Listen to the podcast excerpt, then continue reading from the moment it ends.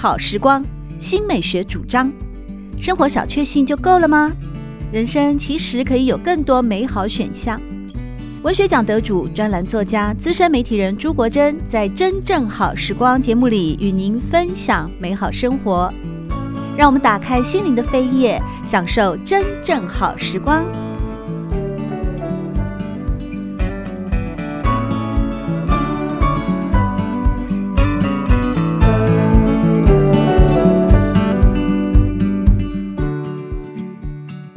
维晨你好，国珍老师好，听众朋友大家好。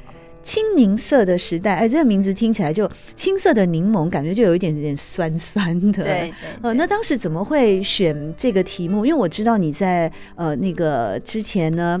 在《人间福报》的副刊啊，有专栏写了一系列的跟饮食有关的文章。同时呢，你的文章也有入选了二零一六年的饮食文选以及二零一七年的饮食文选啊。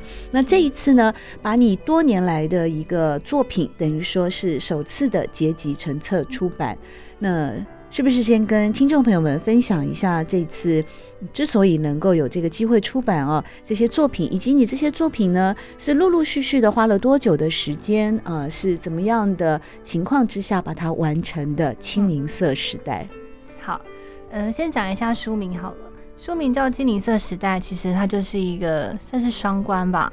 主要是因为书里面有一部分的文章是写我在泰式餐厅打工的经验。嗯，那大家知道泰式餐厅啊，不管是菜肴也好，或者是甜点饮料也好，都很常用到柠檬作为食材。对对，所以青柠色时代一方面就是象征了在泰式餐厅工作的那一段时间，哦，那个时代充满了柠檬的时代。嗯，那另外一个就是。这本书啊，主要是我在大学到研究所所时间写出来的书，所以就是学生时代嘛，就是比较青春青涩的时代，所以就是成为青柠色时代。怎么会想到要去泰式的餐厅打工？为什么不会选择热炒或火锅店？其实那时候已经是我大学算是末期了，嗯，只是那时候因为我大学念新闻嘛，可是我自己觉得。对未来还是很彷徨，不知道自己要做什么。然后，因为刚好我们有蛮多的学长姐啊，他们都是在航空业工作，就是去考空服员。正大大堆人去考空服员啊？对，其实不少。真的吗？嗯，我现在也有学弟，他们也是在做空服员。你的学弟都已经去当空服员了？对。所以这个时代的巨轮有时候真的是运转的非常的快速，而且嗯很不一样的。不过现在空服员确实是一个所谓的更好的工作选择哎。目前呢？对啊，我觉得好像蛮多人，包括我那个时候，其实也很向往可以进航空业，因为觉得钱多事少。可以离家远，我知道年轻人现在都喜欢离家越远越好。对啊，好像可以去各国游历见闻，是一个蛮吸引人的地方。当然，工作一定是很辛苦的，辛苦啊。对，嗯、可是可以就是随着每一次的航班出国，我觉得对于学生时代的我来说是很很有吸引力的。那也就是因为这样子，我就我要想要去进入服务业、航空业，嗯、但是因为此前我一直没有相关的经验。在大学时代都没有去服务业打工的经验，所以我想说，那我就试试看，先体验一下自己适不适合服务业。Oh. 然后我就上了一零四投履历。哦，oh. 对，好找吗？以你正大新闻系的这样子的学经历背景，找工作容易吗？呃，其实我立刻就收到了。面试邀请，可能是因为餐饮业真的很缺人。对啊，倒是跟我的什么学历、学经历没有什么关系，而是因为餐饮业这个餐饮组织，它可能真的就是需要源源不绝的新血、新的服务生进来，所以我很快收到面试通知，然后觉得面试也很顺利。就是这间泰式餐厅，对，你有没有想过去那种美式牛排连锁店嘛？感觉那种白桌布啊，嗯、然后服务生会呃手上也是有一个白色餐巾啊，还有制服啊，这样的。对，如果那时候是美式餐厅来找我的话，可能就是美式餐厅了，所以是随波逐流。对，是随波逐流，就是机缘刚刚好这样子。对，真的就是很巧。我做了快三年。该怎么讲？我不会形容它是一个福利很好的地方，但是我会说它是一个同事之间感情很好的地方。哦，刚刚好你的那个工作的地点，好让你觉得工作环境很温暖。对，就是服务生啊，外场服务生跟内场的师傅，其实就是我们没有上班的时候，也常常会出去吃饭啊，聊天。哦，就像你在宵夜宵夜那篇文章里面写的一样哦。对对对。所以你那时候也学到了很多餐饮业的一些术语嘛？黑话，黑话？为什么叫黑话？不是术语吧？嗯、黑话术语听起来比较专业，好像比较高深，但它其实是蛮多俗语的啦。哦，对，哦哼，对，像是手操，手操，手操就是哎、欸，很忙了，大家很忙了，快要。忙不过来了，来不及了，就会说：“哎、欸，我要手操了，手操了。”这样子，那是到底要忙下去，还是忙不过来了？是请求支援的意思，还是说我要我快那个爆爆裂了的意思？对对对，就是请求支援的意思。哦，对，或者是表达说你不要再再烦我了，不要给我新的工作快爆了，对我快 弄不来，弄不过来了。这只有在餐厅的厨房里面会讲吗？餐厅或者是好像饭店也会哦。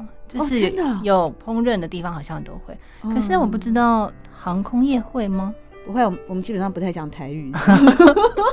嗯嗯，其实你在这个餐厅做了三年多，也是因为这段时期你就写了许许多多的文章嘛。是什么样的一个呃触媒，让你会想把在餐厅工作的一些经验，还有你观察到的一些人生百态？你跟其他的厨师啊，呃，这些嗯，其他的工作伙伴们的互动，会把它写成文章呢？怎么样的机缘开始的？还是只想呃发发牢骚啊？对，我觉得有很大一部分是基于一个发牢骚的心态来的。哦、对，嗯、就是那你牢骚也发的很优雅哎，就是我在你的文章里面看不到牢骚，我看到的是你的观察。嗯嗯，所以你已经整个在文章当中提升了你的一种呃，就是现实生活的那个比较粗粝的部分，把它磨掉了，已经升就到了文章以后，它是一个比较升华的情感跟情操了。嗯，我是觉得，因为瓦城它是一个规模很大的餐饮集团，嗯、所以他在里面的服务生都是受过很专业跟很细致的训练，每一个工作啊，他都有所谓的 SOP，服务生都会拿到。很厚很厚的，就是 SOP，然后要记得。你真的有读吗？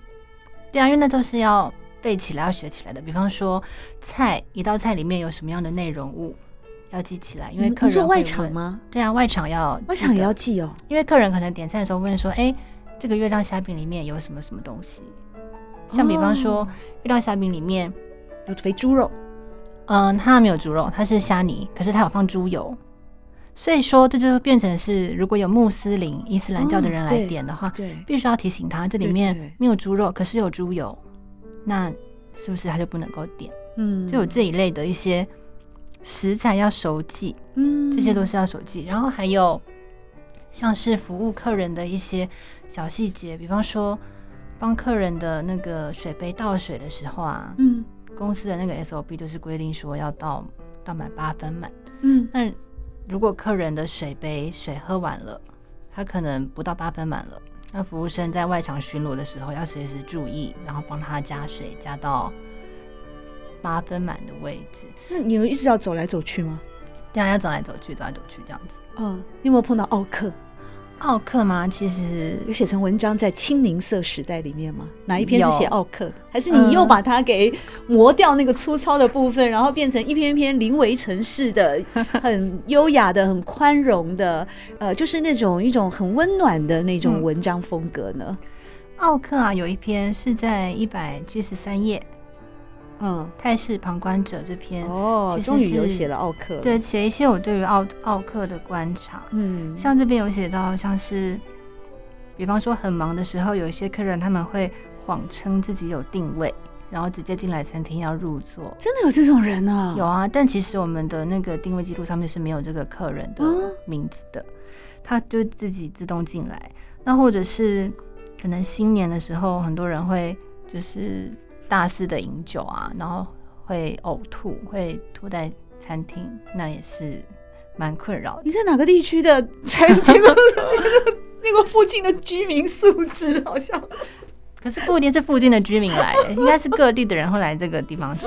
那还有一个像是帮婴儿换尿布啊，换完他直接把尿布留在餐桌上的，因为他们要离开了，就是尿布在餐桌上，我们就要顺便把它收。这个频率高吗？不高，大家都是偶尔会遇见，哦，但是有发生过。对，这表示，嗯。其实蛮多人的那个公民 素养来讲，还是需要再加强的哦。他们可能也没有想那么多，也不是故意的，可能就是觉得刚好嘛，就是尿布放着，那我们，让让服务员来收就对了。对啊，对啊，对啊。那比较常遇到的是，比方说客人他吃了一道菜，嗯，他可能觉得不满意，那他吃了他要退菜，但他已经几乎都吃完了，他才说他觉得。这个花花枝太韧了，或者是 然后他快吃完了，辣椒太辣了，剩下两根葱，他跟你说这道菜好辣，我要退。对，那他把自己当 Costco 吗？对啊，那餐厅的主管也是一样，再重新做一道给客人这样子。哦，对，这是在你们 SOP 的手册里面，嗯，所以说其实对，我好像感觉到维辰在泰式餐厅打工的经验里面，真的让年纪轻轻的他，那时候才大三嘛，那二十一岁哦，大三大四。是，嗯，就见识到了许许多多的众生相以及人生百态，也难怪呢，在林维辰的第一本作品啊散文集《青柠色时代》里面呢，可以呢，呃，透过他的一个观察，而这个。观察是，我认为是一个非常成熟的，而且有自己的想法，但是从容不迫的。即便在一个我们都知道餐厅里面哦，最忙碌的时候，一定是这里吆喝，那里叫上菜，然后这个客人也觉得他他要摆在第一位，那个客人也觉得他摆在第一位，然后厨房更是油烟啊、高温啊，吵得不可开交的时候，在这样的工作环境，我们年纪轻轻的林维辰可以在。这里啊，打工三年，同时呢，也把他的生命经验在这一段期间的一篇一篇落笔成文。落笔成文呢，不仅仅是作为一个当时的生活经验的记录，同时也是透过了他优美的文笔而形成了一篇篇非常美丽的散文啊，结集在了《青柠色时代》这本散文集当中。其实呢，在整本书里面啊，林维辰。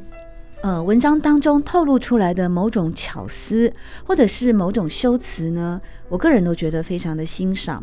比方说呢，他会形容赖床是一种华贵的排他，或者说呢，在外出野餐的时候会感觉到空气有一种圆的意象，以及呢，在刨冰啊，因为刨冰上面许许多多的糖浆呢，他形容仿佛世间贵重物尽收于此处。另外，在秋日降雨的文章里面有提到一个，嗯，邮差的，就是他有许多的隐喻或譬喻哦，我都觉得很有意思哦。那里面的一些巧思也好啦，观察也好啦，想象也好啦，透过了呃文字密度以及文字成熟度非常高的文笔呢，娓娓的道来一则又一则的一个这么年轻易感的心灵，但是却升华到了。呃，某种高尚的一种品味来看待人生哦，在来去野餐这篇文章里面哦，我觉得很有趣的，就是因为林维成，我们这本《青柠色时代》的作者很年轻，现在才二十八岁哦。那他跟朋友要去野餐，也不过就是在很多人的生命里面哦，或者是嗯台北市啊，我们我也常在大安森林公园看到许多野餐的人群，甚至昨天呃，就前几天。我在北艺大啊，呃，因为天气很好，也看到了北艺大的草地上也有好多附近的人或者学生啊，就铺了一块布，就在那边哦，开始野餐了。嗯。可是呢，你在这篇文章里面呢，呃，就是提到了整个的野餐，我很喜欢你这样的形容哦，说嬉闹的野餐背后未尝没有严肃的关怀。当人们在意野餐，其实也在意绿地的多寡、空气的清浊、休假的长短、食品安全的良与。都市野餐是制度与制度交织出的人造物，众生叠坐于草坪上的魔毯，再怎么飞，到底飞不出一个风和日丽的社会。这段很有意思，就是不过就是一个日常生活的野餐，在草地上晒太阳，吃吃东西。可是你最后呢，你看到了这个野餐的动作的背后，里面的许许多多很细腻的、很细节的那些。组织成一个野餐画面背后所有的素材，而到底还飞不出一个风和日丽的社会。这句话写得非常的好。所以你常常就这样子看到一个什么样的场景，你的内心小剧场就会随着丰富的上演嘛。我觉得是吧？可能我比较喜欢随便看一些生活中有的没的的东西。嗯，那如果有什么想法或感触的话，可能就比较自然的写在专栏文章里面。这是专栏的文章还是一个投稿的文章？来去野餐也是在那个《人间福报》那个时候的专栏就发表了吗？对，是专栏文章。哦，对，它比较短，大概一千三百个字左右。哦，所以你必须要把一个感觉限制在一千三百字里面。对，因为我的专栏一开始编辑跟我要大概是一千到一千两百字之间，嗯、但有时候都会不小心写超过，可能会就变成是大概在一千两百字到一千五百字之间这样子。嗯然后你一样交给他就对了，对，叫他把版面空出来，就跟编辑说，如果真的不行的话，那退回来我再删。那如果可以的话，嗯、再麻烦他刊登这样。那你专栏那个时候书写会不会有压力呢？比如说你是多久一个礼拜还是一个月，你就得要有一个想法出来，然后落笔成文。专栏大概是隔周五刊登一次，就是两个礼拜刊登一次，嗯、在礼拜五的时候，嗯、那。写专栏大概是在二零一七年的四月开始的，一直持续到现在，也要迈入第五年吧。哦，是。对，你的读者也开始养成了，有没有书迷跟你来信过？有，有时候他问你，你今天这篇文章介绍的餐厅好像很好吃，在哪里？你知道吗？有一些读者，他们就是会对回馈一些，比方说他觉得写餐厅，他觉得很有感触。嗯，那我印象中有一个。最印象深刻的来信是有一个读者，他跟我说：“嗯，为什么我每次写到动物，比方说猫、狗或兔子的那个它，我都是用牛布的那个它，嗯，然后可是很多作家好像会用人部的他啊？你有读者看得这么细哦？对，他可能就觉得说，为什么一般的作者都把动物看成是人，跟我们平起平坐，人化了？对，可是为什么今天只把他们用一个牛布的他？是我觉得他们是畜生吗？” 这样子，对，那你怎么回答他？我就说，我觉得这是我思考过为什么要用牛布这个“他”，是因为我觉得，如果我们把动物看成是人，那么就代表说我们觉得人才是比较高贵的嘛，因为我们是用人类这个本位主义来思考，所以才觉得说万物必须要被提升到跟人类一样的位置，才算是尊重、尊敬那些动物。可是我觉得。如果我是真的爱护或尊重那些动物的话，我会希望让狗就好好当它的狗，嗯，让动物就当它的动物，又有什么关系？所以你这样回答那位读者了？对，我叫读者满意了吗？他就没有回信了。对，后面你的餐厅的打工经验里面，像是尾牙季节哦，是不是也透过你的工作经验，然后你因此而聆听到了许许多多行业的隐私跟辛酸呢？你是做外场吗？那个时候，然后你如何在一个很仓促的送餐跟服务的过程里面去窥视到呃，在你的生命经验以外的别人的生命历程呢？嗯，其实我并没有窥视到什么很很深层的东西，嗯、可是可能就是送餐或者是点餐的时候啊，客人们一定会闲聊嘛，嗯，那就听到他们讲他们，比方说。什么什么不景气啊，或什么什么竞争很激烈啊那一类的，那就会让我觉得说，其实虽然我觉得餐饮业是很辛苦，可是其实原来各行各业都有他们辛苦的地方。